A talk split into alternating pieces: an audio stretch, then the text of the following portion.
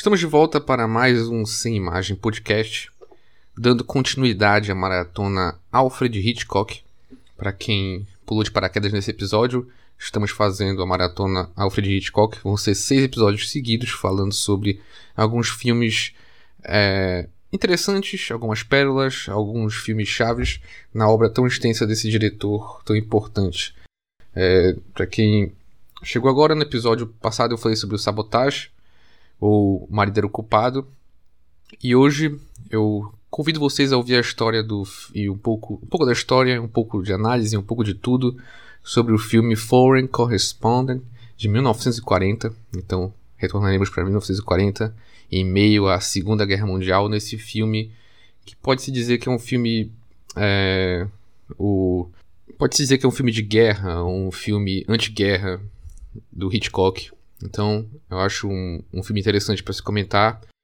E é isso, vamos lá falar um pouco sobre esse filme. Bom, então, Foreign, Co Foreign Correspondent, ou é, o Correspondente Internacional, ou se você assistiu em espanhol, o Enviado Especial. Como eu disse, é um filme de 1940, do Hitchcock.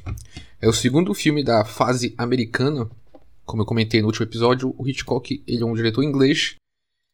E o primeiro momento da carreira dele foi no, na Inglaterra. E em seguida ele foi para os Estados Unidos e fez a maioria dos seus filmes mais famosos lá. Bom, as negociações do Hitchcock com Hollywood elas começaram em 1936 e terminaram em 39. É, o produtor David Selznick, que tinha que meio que estava incumbido de fazer isso, convencendo ele o Hitchcock para os Estados Unidos, né? Para quem não conhece o David Selznick, ele foi o produtor do Vento Levou. Porque, assim, no início do, do de Hollywood, é... hoje em dia a gente tem muito essa coisa com o diretor. Tipo, filme do diretor tal, filme do Tarantino, filme do Christopher Nolan. E houve uma época onde a, a principal figura por trás de um filme era o produtor, que é o caso do David Selznick. E os produtores eram meio que eram a grife do filme e eles eram meio que responsável, responsáveis por toda a criação e produção e etc. Eles eram meio que a, a figura artística, de, também desse contexto de Hollywood. É, hoje em dia, talvez a situação tenha escalado para uma, uma, uma situação. Situação escalou para uma situação. A situação escalou para um ponto onde quem. Eu acho que se tornou algo muito pior, na verdade, porque hoje em dia, meio que. O que chama atenção para as pessoas é.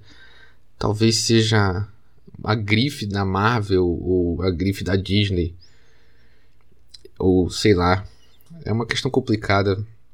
Mas a gente deixa para falar sobre o cenário atual outro dia. Bom, seguindo, o Selznick, como eu disse, ele produziu o Vento Levou e ele convenceu o Hitchcock a ir para os Estados Unidos por causa para ele dirigir Rebecca. É, como eu citei no último episódio, acho que é meu filme favorito. Foi o primeiro filme que ele dirigiu nos Estados Unidos. E em seguida, ele viria a, a dirigir o Correspondente Internacional. Que ele fez com outro produtor, no caso. Ele tinha um contrato de exclusividade com o Selznick, mas ele, mas ele era só sete filmes. Mas ele fez esse. Engraçado que ele fez isso com outro produtor. Não sei exatamente as circunstâncias que isso aconteceu. Bom, sobre o Correspondente Internacional, do que se trata esse filme. É, vou fazer uma sinopse aqui sobre o filme depois eu vou fazer alguns comentários. O filme está disponível no YouTube, é fácil de encontrar ele, só digitar lá Correspondente Nacional, tá lá em boa qualidade para você assistir se você se preocupar com spoiler. Mas eu já adianto que eu não vou adentrar em muitos aspectos da trama, eu vou fazer uma sinopse mais por alto e talvez no segundo momento eu, eu entre em pontos mais relevantes mas essa questão de spoiler, eu acho que é besteira. Para falar de um filme tem que tem que falar das coisas. Se você, quer, se você clicou num vídeo de crítica, num áudio, um podcast de crítica análise de filme, sem essa de sem spoilers, eu acho isso meio bobo. Bom, vamos lá. Correspondente Internacional. Do que se trata? Bom, a gente volta. No filme a gente vai pro ano de 1939. Um pouco antes da guerra se instaurar, no caso, né? Da guerra, Segunda Guerra Mundial começar. E o filme começa numa redação de um jornal americano. E o, o, o, o dono desse jornal, né, o, o cabeça, o manda-chuva lá do jornal, ele tá insatisfeito porque se sente que o cenário, sente que tem alguma coisa no ar, mas os correspondentes internacionais meio que não trazem nada de novo. Então ele chama um jornalista casca grossa para descobrir o que está acontecendo e manda ele para lá, para uma reportagem, manda ele lá para a Europa. E esse, é o, e esse, no caso, é o nosso protagonista, que é o. O nome dele é. O nome dele é Johnny Jones. Que é um nome meio que. Sei lá, como se fosse o nome de um cidadão comum americano, americano médio, assim. para representar. para meio que o filme representar. O, basicamente o telespectador médio, médio americano. e Mas em seguida ele já muda de nome, já ganha um codinome para ir para essa missão internacional. E ele vai primeiro para Inglaterra e lá ele conhece um diplomata que é o Fomer, é um diplomata holandês. E ele segue ele para um jantar. Em seguida a gente já conhece a outra outro personagem que é a Carol Fisher, que é a filha de um de um chefe de um grupo pacifista. E aí já rola um clima de romance.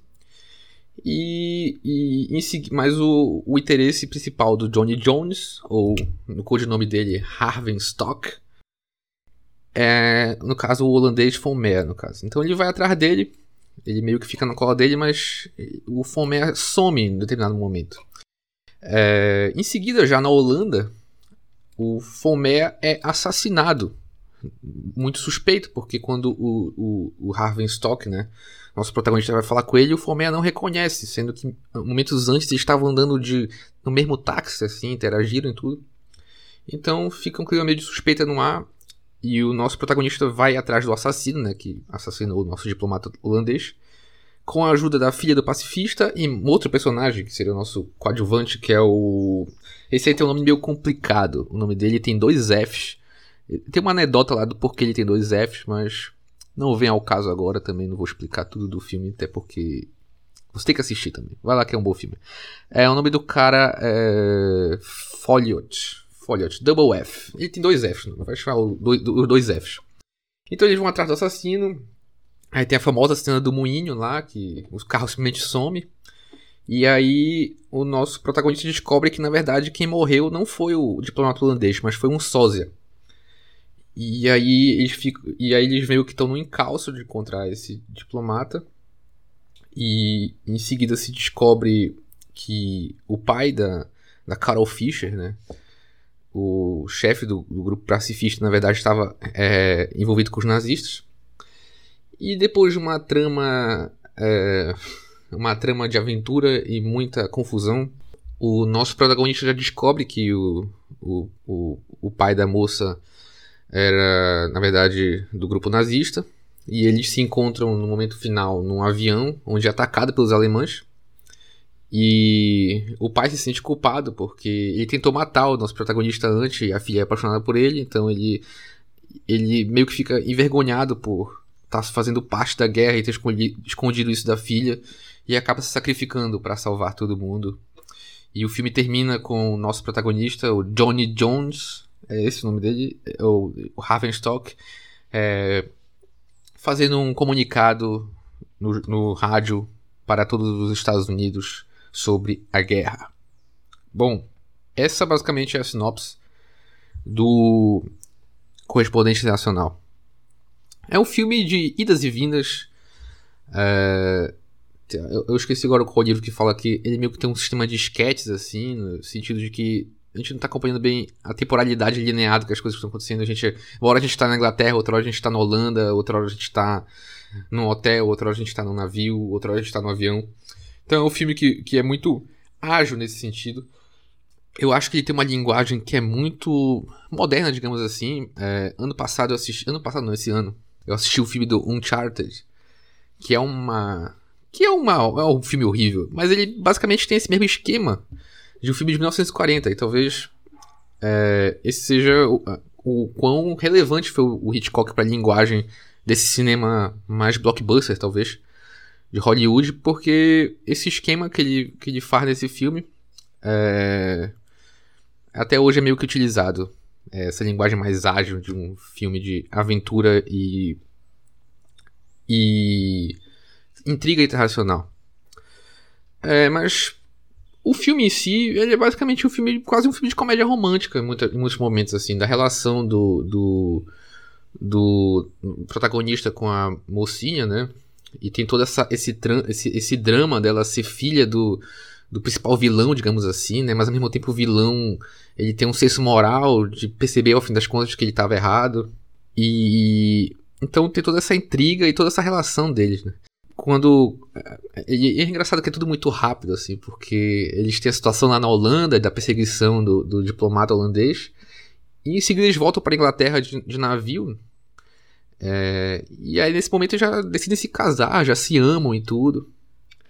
Mas, e basicamente essa é meio que a linha, de, a linha condutora de toda a moral dos personagens, tirando o, o Double F, né? O, o, o agente Double F.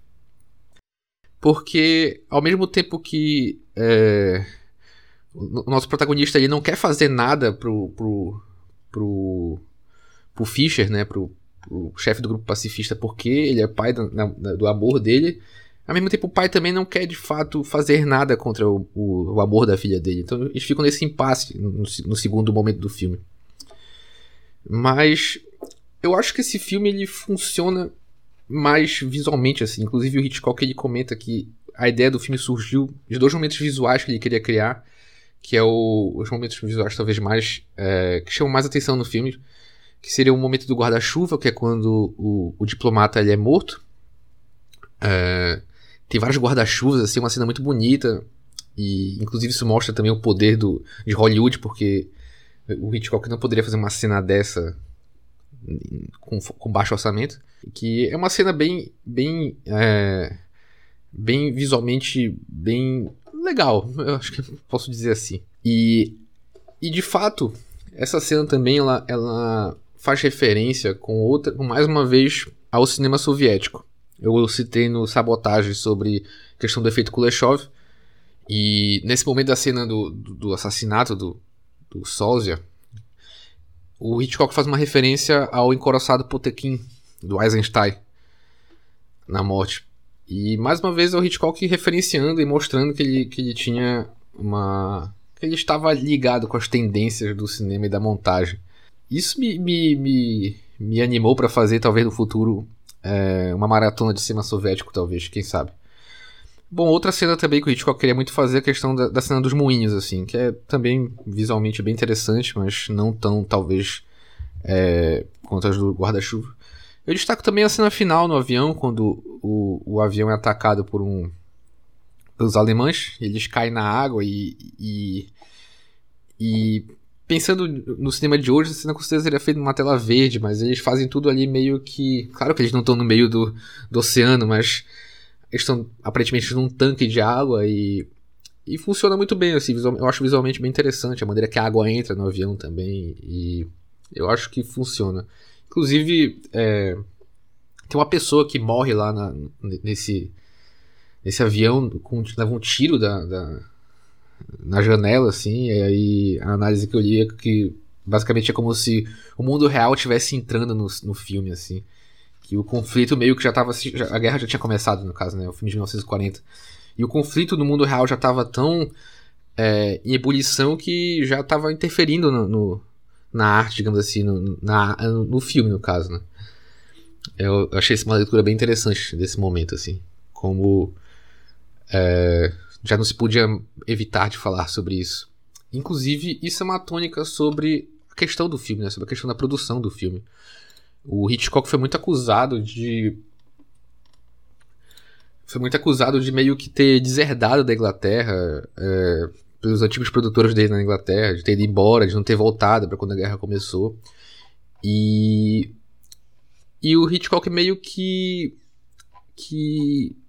aceitou também fazer esse filme meio que pra sair de cima do muro, pra meio que se sentir útil. É, para não simplesmente para meio que declarar qual era o lado dele na guerra, talvez. Até porque esse é um filme anti-nazi, assim. É um filme onde coloca bem claro quem, quem, quem, quem são os inimigos na guerra.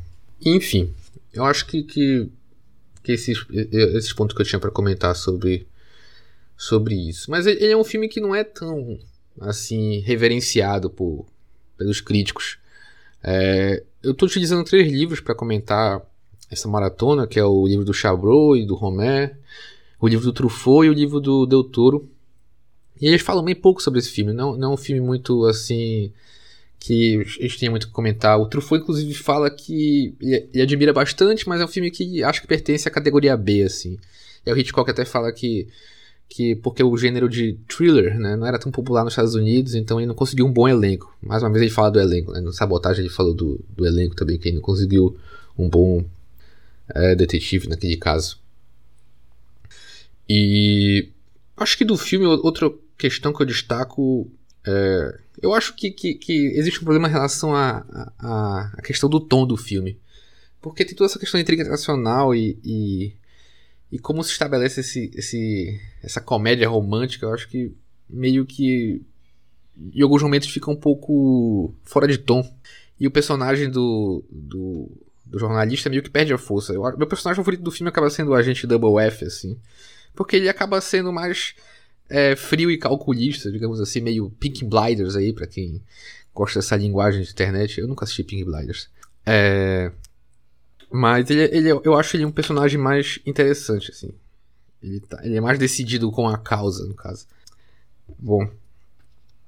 E agora indo um pouco mais para o lado da crítica, né? Utilizando aqui o livro do Truffaut. Esse é um trecho interessante, porque apesar deles não falarem muito sobre o filme, esse é um momento interessante porque é o, é o momento que o, que o Hitchcock ele comenta sobre o MacGuffin. Então eu trouxe aqui, vou trazer aqui um pouco do diálogo entre eles, que o Truffaut, depois de ler a sinopse do filme, é, o Hitchcock diz: É uma linha comum nos meus primeiros filmes, o espectador inocente que se torna envolvido na intriga. Aí o Truffaut diz: O Sr. Famer, o homem que sabe da cláusula secreta. Pergunta se é, se é ele, né, o personagem que está envolvido na intriga. Aí o Hitchcock fala: a cláusula secreta era o nosso MacGuffin. E aí dá o conceito de MacGuffin, que é um dispositivo, um artifício. Se você quer o que você quer, os papéis que os espiões estão procurando. Ali cita um, um autor de, de, literatura infantil, que era Rudyard Kipling, que escrevia muitas histórias de espiões e meio que isso influenciou ele sobre essa questão do MacGuffin. E aí ele até conta uma anedota interessante sobre o que é o MacGuffin. Assim. Que é um, um termo escocês que vem de uma história de dois homens num trem assim e um dos homens tem uma mala e ele e o outro cara pergunta o que tem nessa mala? Aí o, o, o dono da mala fala que é um MacGuffin que é um aparato para capturar leões no, no, nas terras altas. E aí o primeiro diz o cara que perguntou da mala né mas não há leões nessa região aí o outro responde bem então isso não é um MacGuffin então ele diz que MacGuffin não é nada, no fim das contas. É só um artifício da narrativa para meio que levar a história para frente. É, para citar um exemplo assim mais escrachado, talvez seja o. o é, pra quem assistiu o, o filme do Tarantino, o Pulp Fiction. Eles, têm, eles vão atrás de uma mala lá e, e, e é meio que nunca mostra o conteúdo dentro dessa mala. E basicamente esse é um MacGuffin, assim. É algo que não tem muita explicação, que é meio que só que os personagens estão indo atrás. E às vezes não é nada. Então, acho que no filme ele diz que esses, essas informações secretas que o Famé sabe são, é o McGuffin. Mas na verdade acho que o Famé como um todo é o McGuffin. Né? Não sei. É, basicamente, então eu acho interessante esse trecho do livro. Apesar de não comentarem muito sobre o filme, é interessante o Hitchcock comentando sobre os artifícios narrativos que ele utiliza. É, o que mais eu posso falar sobre correspondente internacional? Já sei. Bom, tem uma outra coisa interessante para comentar sobre o filme. É, no início do filme, tem uma mensagem de abertura comentando que os personagens e os acontecimentos são fictícios. O filme é dedicado àqueles que viram antes a guerra iminente. E isso é uma questão interessante assim que eu queria trazer aqui, porque realmente não, a gente não tem o nome do Hitler, por exemplo, não é citado, o nome do presidente dos Estados Unidos na época não é citado, o nome o nome do Churchill, por exemplo, não é citado e então a gente não tem o nome de figuras figuras é, importantes. As figuras que meio que, que eram personagens da guerra assim, citadas. O personagem até cita o nome do Hitler, mas é só no momento, depois não, não, se fala muito. Então, e tem toda essa preocupação, como eu falei no início, de ter esse, esse, esse anúncio no início de que hum, é, ninguém aqui. É, os personagens do filme não fazem referência a ninguém, que qualquer semelhança com a realidade é mera coincidência. E isso me lembrou um texto muito interessante do André Bazin, crítico de cinema francês. É um texto publicado em 1950, já no pós-guerra, né? E é um texto que você encontra no O que é Cinema, aqui no Brasil. É, que é uma coletânea de, de, de críticas do André Bazin. o nome do texto é O Mito de Stalin no Cinema Soviético. E nesse texto ele comenta como o cinema soviético representava os personagens históricos contemporâneos ainda vivos. É, se parar pra pensar, é muito difícil a gente ver uma figura histórica num filme americano, assim. Até, por exemplo, eu, eu não lembro de, do Barack Obama ser, ser, ser representado em algum filme ou, ou Trump. Eu, não, eu não, não recordo se teve essa representação. E até os presidentes mais antigos, assim, e e o, o Bazani comenta aqui que, que o que é geralmente proibido no Ocidente antes da distância histórica, que precisa de um distanciamento histórico antes de referenciar determinadas é, personalidades políticas ou religiosas, talvez. Ele até comenta nesse texto que o, no filme, o primeiro filme da versão do Ben-Hur, é, Jesus Cristo aparece só o pé dele, não aparece a figura de Jesus Cristo. E no cinema soviético eles não tinham esse problema. O Lenin era representado em diversos filmes é, enquanto Lenin estava vivo, no caso, Hitler é representado. E, e ele reflete sobre como isso. É, ele reflete como isso meio que tinha a ver com a, a ideologia soviética, a, a postura soviética refletia o materialismo histórico é, soviético, como os soviéticos enxergavam as, personalidades históricas, os grandes homens da história. E a maneira como eles enxergavam o próprio Lane também. Porque a maneira que eles representavam o Lane acabava sendo quase como é, um deus, assim, em, em, alguns momentos, assim. E isso ajudou meio que a criar o mito do Lane, ao mesmo tempo que o Lane estava vivo, e, e foi uma, uma questão interessante, assim.